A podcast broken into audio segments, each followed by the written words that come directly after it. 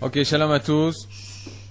Somme Moïl pour tout l'âme Israël, que ce somme soit un somme, un jeûne utile pour tout l'âme Israël.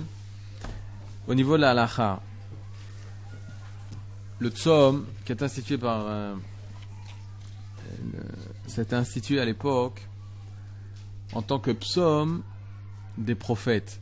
C'est-à-dire, on parle de tzom hamishi, tzom harevi, tzom tzom hashvi, tzom asiri. Le tzom, le jeûne du quatrième mois, du cinquième mois, du septième mois et du dixième mois, ce sont le jeûne de 17 Tammuz, 9 Av, le 3 Tishrei, c'est le jeûne de Gedalia aujourd'hui, et le tzom du 10 Tevet. C'est-à-dire ces quatre jeûnes, c'est des, jeûnes qui ont rapport avec quoi? C'est des jeûnes qui ont rapport avec la destruction du Beth Amikdash.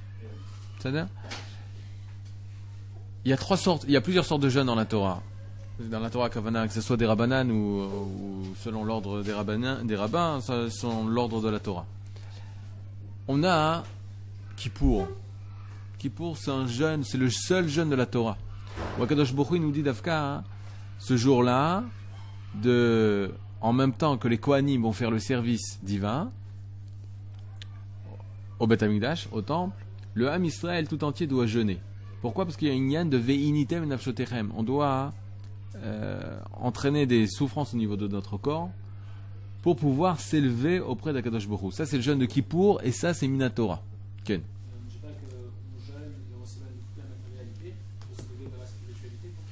Ouais, c'est ça.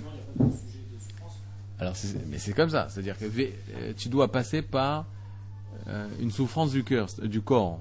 Vinitem nafshotechem. Le nefesh, le inouï, il est au niveau du nefesh. Il y a plusieurs niveaux dans l'âme. Nefesh, c'est l'âme vitale qui permet de, de, fonctionner, de tourner la tête, de bouger, de réfléchir, euh, des choses simples. Tout ça, hein, c'est nefesh. À ce niveau de nefesh, le niveau le plus bas de notre vie, on doit arriver à la... Tu aurais dû manger, tu manges pas. Tu te prives. Il y a une privation le jour du Kippour. Tu aurais dû manger, tu aurais dû euh, te laver, tu peux pas te laver. Tu aurais dû prendre des chaussures, tu prends pas des chaussures. À ce niveau-là, il y a un inouï pour permettre à la Neshama de s'élever. Ça, c'est le jour du Kippour. Ça, c'est Minatora. Ken. Inouï, c'est souffrance. Je ne vais pas dire le mot torture, mais c'est Ken, Inouï. C'est une souffrance. Après, ça a donné à Ani aussi le pauvre, Oni la pauvreté. Mais le, mot Inouï, là, c'est dans le sens, tu dois faire souffrir qu'il ton côté le, le, Tanya, Aneshama Abemit, Anefesh Abemit, je Aneshama Abemit, Anefesh Abemit, l'âme bestiale. Le côté bestial qui est en nous, tu dois le mettre de côté pour montrer que l'essentiel de ta vie, c'est l'Aneshama. Et ensuite, après Kippour, il faut manger. Mais tu manges pour pas parce que tu as faim. Tu manges parce qu'Akadosh Boro, il dit maintenant, je t'ai pardonné, tu dois manger. Et tu reviens vers le corps, et le corps, il n'est plus le maître. C'est toi qui dirige, c'est toi qui as décidé. Par exemple, il est une heure, Akadosh Bokhu, il m'a dit euh, d'aller faire minra, je fais minra. Je vais pas manger. J'ai un chiot de Torah, le ventre est en train de gargouiller. Tu gargouilles, tu fais ce que tu veux. Moi, c'est moi qui domine, c'est moi qui dirige mon corps. Tu me dérangeras pas, je reste concentré. Ça, c'est le travail qu'il faut faire durant toute l'année. Le jour de Kippour, on nous aide en mettant tout ce côté euh, animal qui est en nous de côté pour qu'il se soumette après à la Neshama. A une mise de manger après Kippour.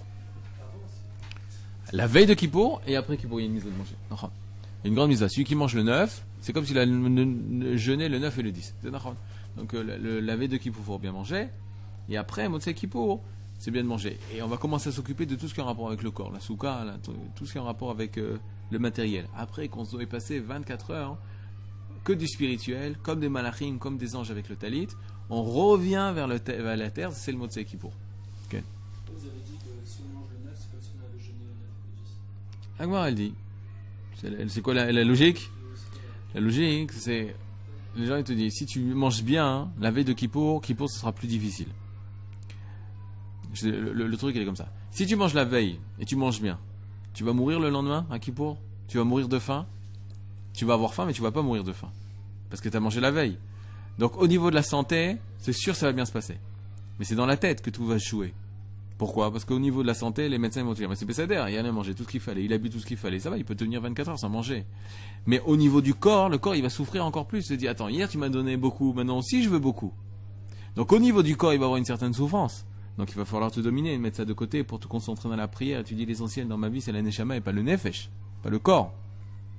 Mais de l'autre côté, au niveau du danger, Akadosh Borou il veut notre vie. Il veut pas veut pas qu'on meure ou qu'on vienne à mourir, Shalom, qu'on mette sa vie en danger. Donc il te dit mange.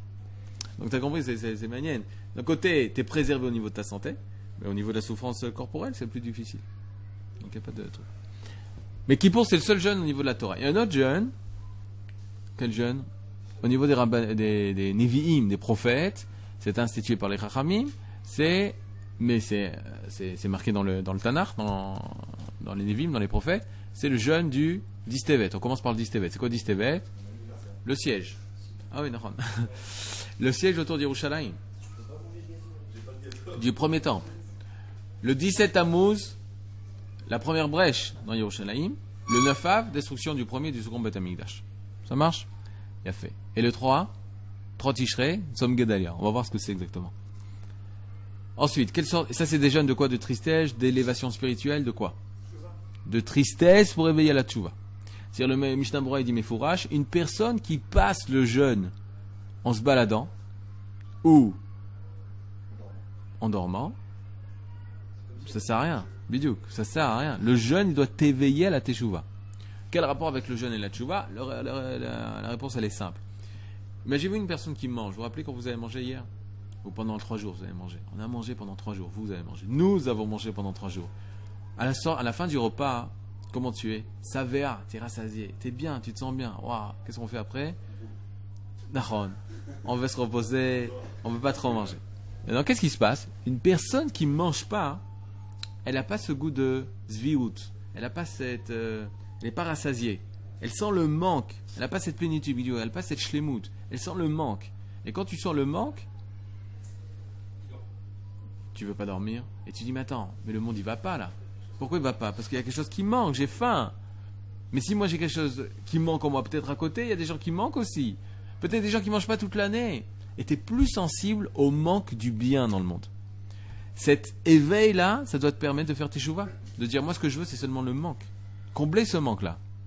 Comment tu combles ce manque? Quand tu vas manger après, tu vas dire, grâce au jeûne, j'ai pris conscience que je dois combler ce manque. De quelle façon En faisant des mitzvot De quelle façon En faisant un acte bien De quelle façon En changeant en bien De quelle façon en, étudiant la Torah. Si on est conscient que lorsqu'on étudie une Gemara, on fait, on fait tenir le monde, on apporte du bien dans le monde, alors, euh, c'est grâce aux jeunes que tu as pris conscience de ça. Pourquoi? Parce que grâce aux jeunes, tu as pris conscience qu'il y a un manque et toi tu veux combler le manque. C'est ce qui se passe le jour du jeûne. Donc, une personne qui essaye de faire passer le jeûne, même pour le travail, c'est l'otov. Parce qu'imagine-toi une personne qui jeûne et qui est au travail, il pense pas qu'il jeûne, il travaille, il travaille, il travaille. C'est c'est pas, c'est pas, c'est pas bien. Le jeûne, c'est pour éveiller le manque. Une personne qui va faire les courses, qui va se balader, qui va faire, euh, je sais moi, il va changer les idées. Je parle pas de trucs assourds, Birlal, de regarder la télé ou, euh, ou regarder des, des, un match de foot. Ça, c'est pas shoot, c'est. c'est, euh, il est à côté de ses, ses baskets, comme on dit. Ok Le jour du jeûne, devant. Et après le jour du jeûne, ça fait Ça fait Ok. Pour réveiller la tchouva, des cours de Torah sur internet, il n'y a aucun problème. Là, tu vas me dire qu'il jeûne pour qu'il gagne, mais c'est là. C'est l'autre C'est C'est Il y avait une personne qui, euh, étudiait beaucoup le Rav Et une fois, le Rav il adorait le Rav tout ça. Une fois, le Rav il a dit euh, il fait, Mais c'est quoi le foot? Quand tu regardes un jeu, que tu joues au foot, c'est le sport, le Rav Kook lui a parlé, tu vois ta goût, faire tchouva au niveau du corps, ça marche. Mais que tu t'intéresses et que tu vois des gens jouer au foot, 22 personnes qui sont en train de courir derrière un ballon, donne-leur à tous un ballon.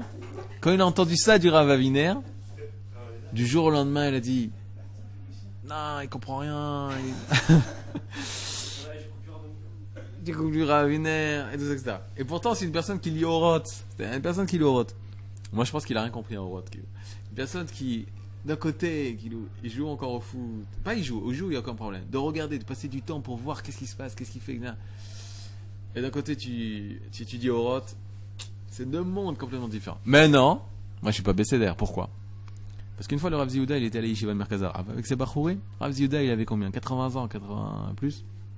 Il voit un Bachour avec un livre. Allez Yeshiva. Il voit un Bachour avec un livre. Le Bachour était comme ça. Le Rav Yehuda, il dit, c'est pas possible. Qu'est-ce qu'il est en train de lire Il s'approche, dit, qu'est-ce que tu lis, mon fils? Alors l'élève, rien, c'est rien, c'est rien, c'est rien du tout. C'est, rien. Alors, il fait, tu peux, mais raconte-moi. Et il devient tout rouge, il a honte, il fait, non, je vais. Mais dis-moi, c'est quoi? Il fait, c'est un roman, c'est un roman policier. Alors le Rav, moi, qu'est-ce que j'aurais fait? D'abord, moi, David Varsou, j'aurais fait, j'aurais attrapé, j'aurais mis dehors. T'es pas la yeshiva, pars d'ici, prends tes bagages, rentre à ta maison, chez toi. Regarde, on parle de quoi? On parle de quoi?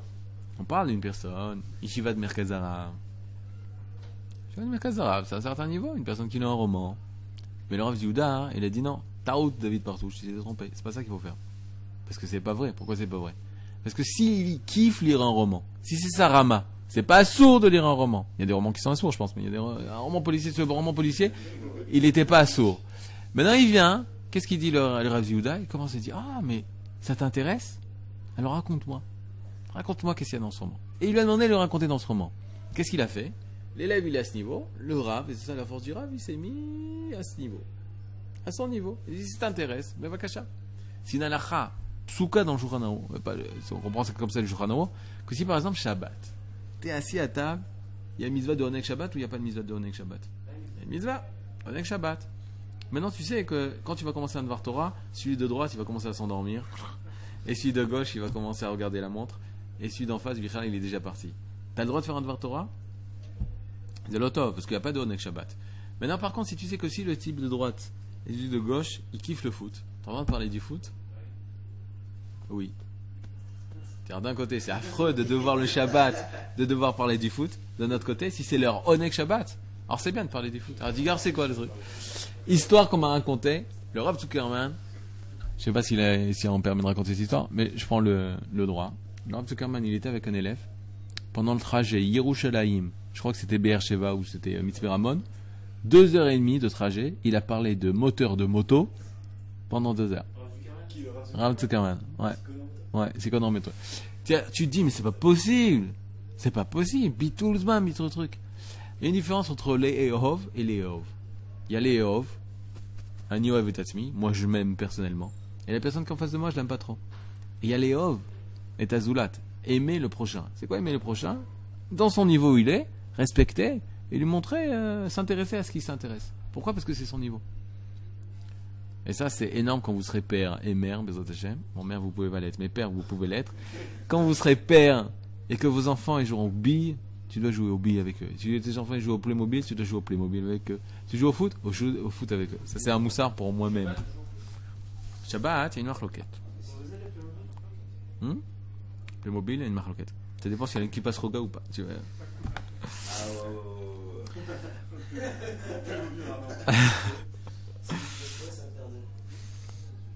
Non, lui disait à Merkaz comment tu joues au Playmobil à âge Bestseller. Tout ça pour vous dire que l'union du jeune, c'est d'éveiller le manque. Quand il y a le manque, tu arrives à, combler le manque. C'est ce qui s'est passé. Ça s'appelle le crave, ça s'appelle le combat. Comment on dit un. Crave, c'est un combat, Ken. Euh, c'est ce qui se passe lorsqu'on mange. Lorsque vous allez manger ce soir, faites attention. Il y a un grand danger. C'est quoi? C'est tout ce que vous avez pris durant ce jeûne, l'éveil, je veux révolutionner le monde, je veux apporter le bien, je veux encore mieux étudier la Torah, je veux être bien par rapport à Kadosh Baruch faire sa volonté, etc. Construire l'État d'Israël, remplir l'État d'Israël de Torah. Lorsque vous allez manger, vous allez peut-être tout oublier. Vous allez peut-être tout oublier. Lorsqu'on mange, on oublie tout ce qui s'est passé. Comme une personne qui est devenue riche, elle oublie qu'elle était pauvre et elle voulait aider les gens. une personne qui était bien, elle oublie qu'elle devient bien, elle oublie qu'elle était malade et qu'elle avait des malades dans son hôpital. Une personne qui est sortie de l'hôpital, elle oublie les gens qui étaient à l'hôpital avec elle. Une personne qui sort de prison, elle oublie les gens qui étaient à prison avec elle. Rappelez-vous Sarah Mashkin par rapport à Yosef. Maintenant, quand vous allez sortir de l'hôpital, lorsqu'on va sortir de la faim, Akadosh Baruch nous a dit Ok, tu vas peut-être tomber, mais j'ai une solution. Comment s'appelle cette solution?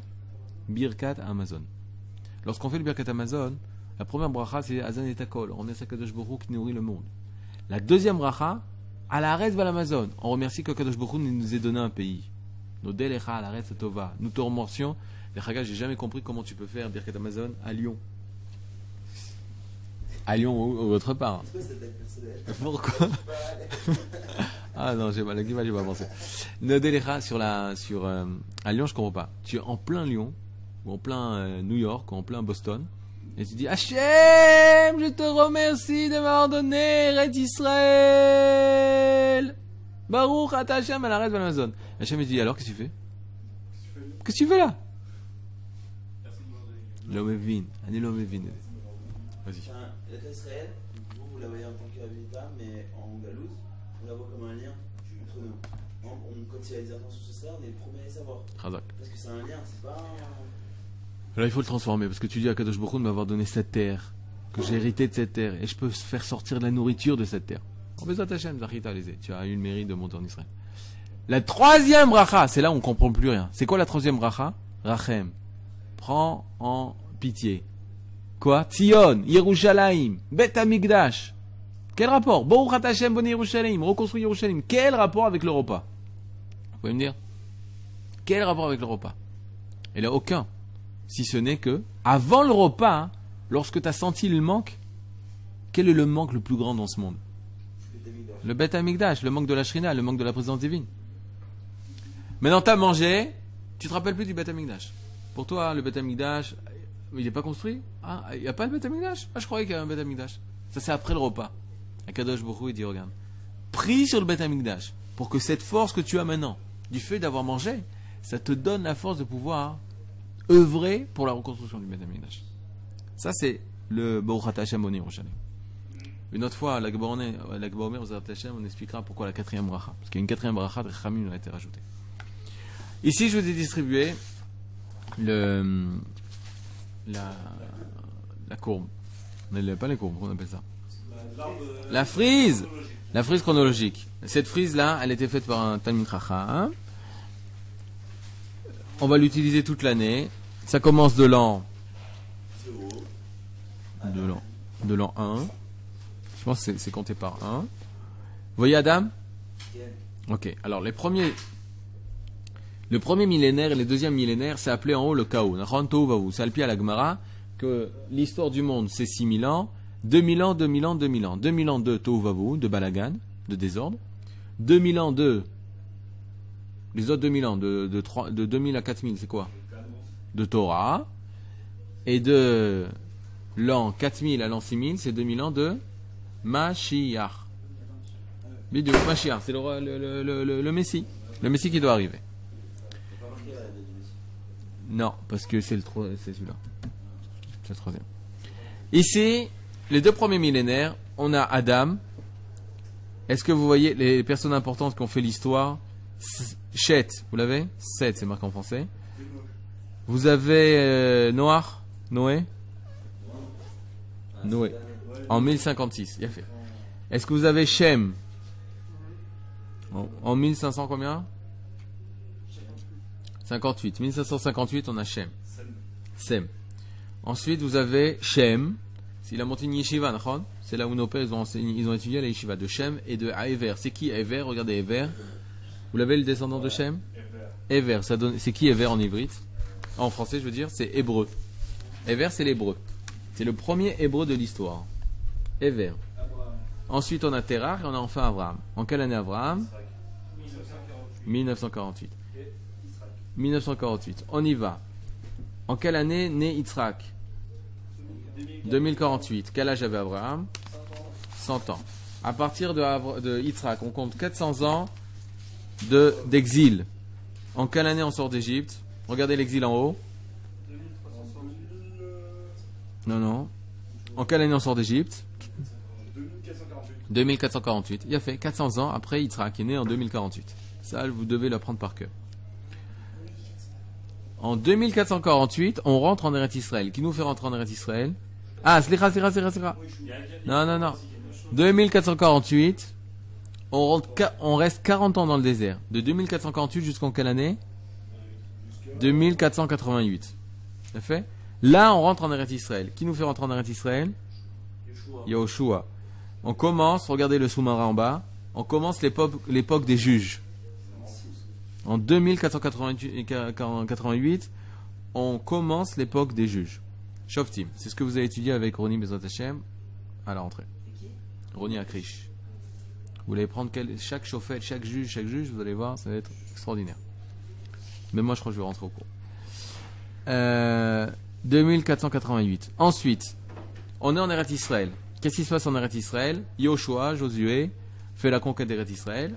On fait pas une conquête totale, mais euh, on avance vers la, la- la- la perfection.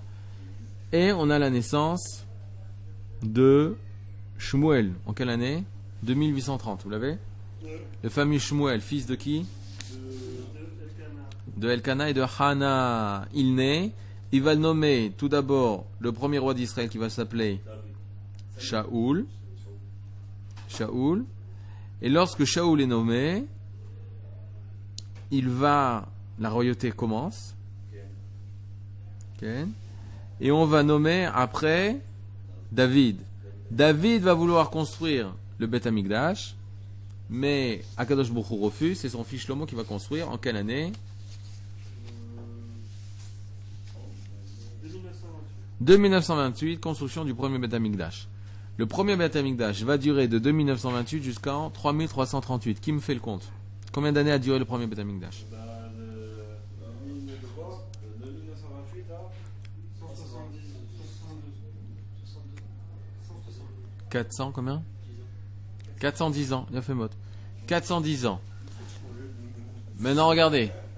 Rappelez-vous, Katit, c'est quoi Katit Katit la Maor, qui a été concassé pour la lumière. C'est-à-dire c'est de l'huile d'olive, des olives qu'on a concassées pour la lumière. Katit, ça s'écrit comment Katit?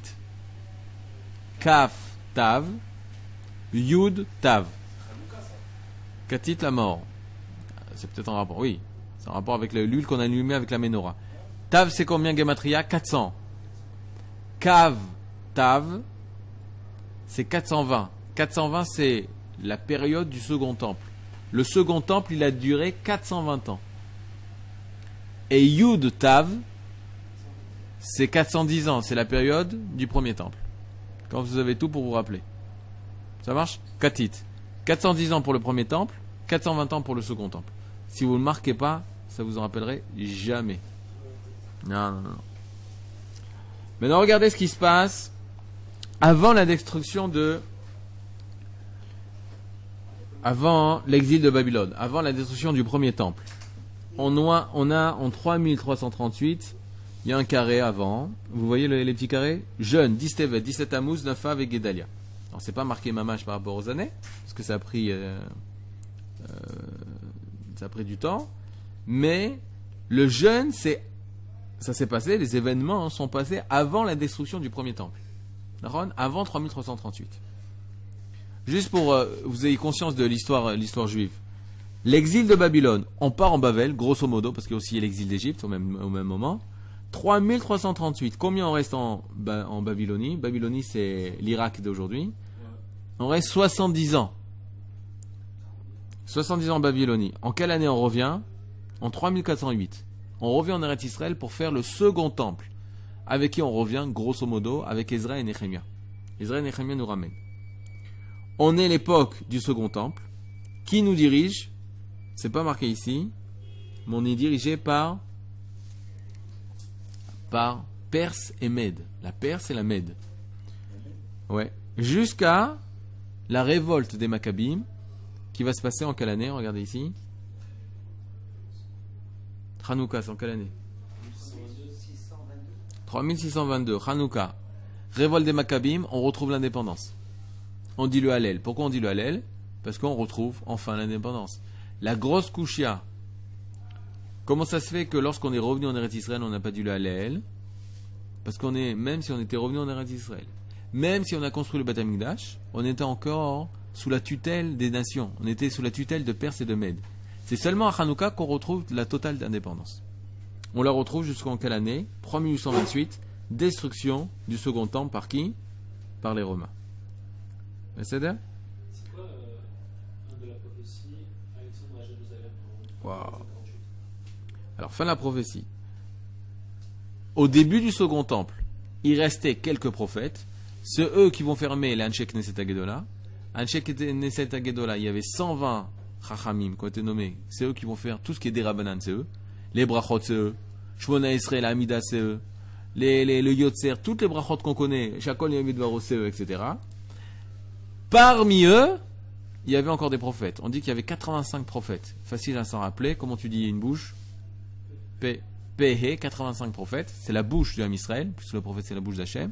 Il y avait 85 prophètes qui, eux, ont institué toutes, euh, qui ont écrit toutes les tuilotes.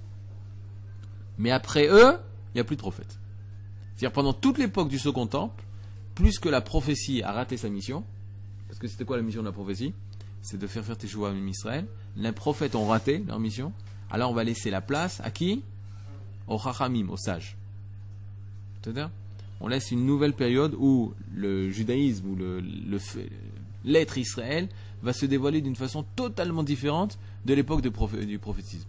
C'est-à-dire pendant la, la période où on était prophète, où il y a des prophètes dans l'âme Israël, on n'avait pas les misotes comme on a aujourd'hui.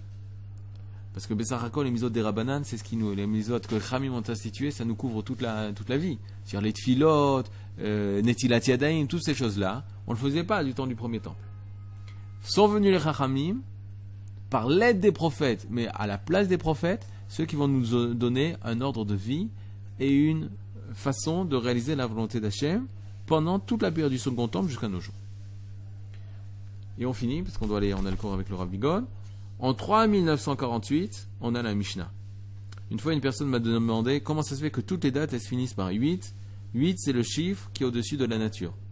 Gagnerait que l'histoire d'Israël, même si elle parlait, elle peut être mise sur une frise, elle reste intacte et elle reste surnaturelle. On n'a pas parlé de Gedalia. Prochain cours, on expliquera Gedalia. De toute façon, je pense que le Rav il va parler de Gedalia, il va expliquer ça.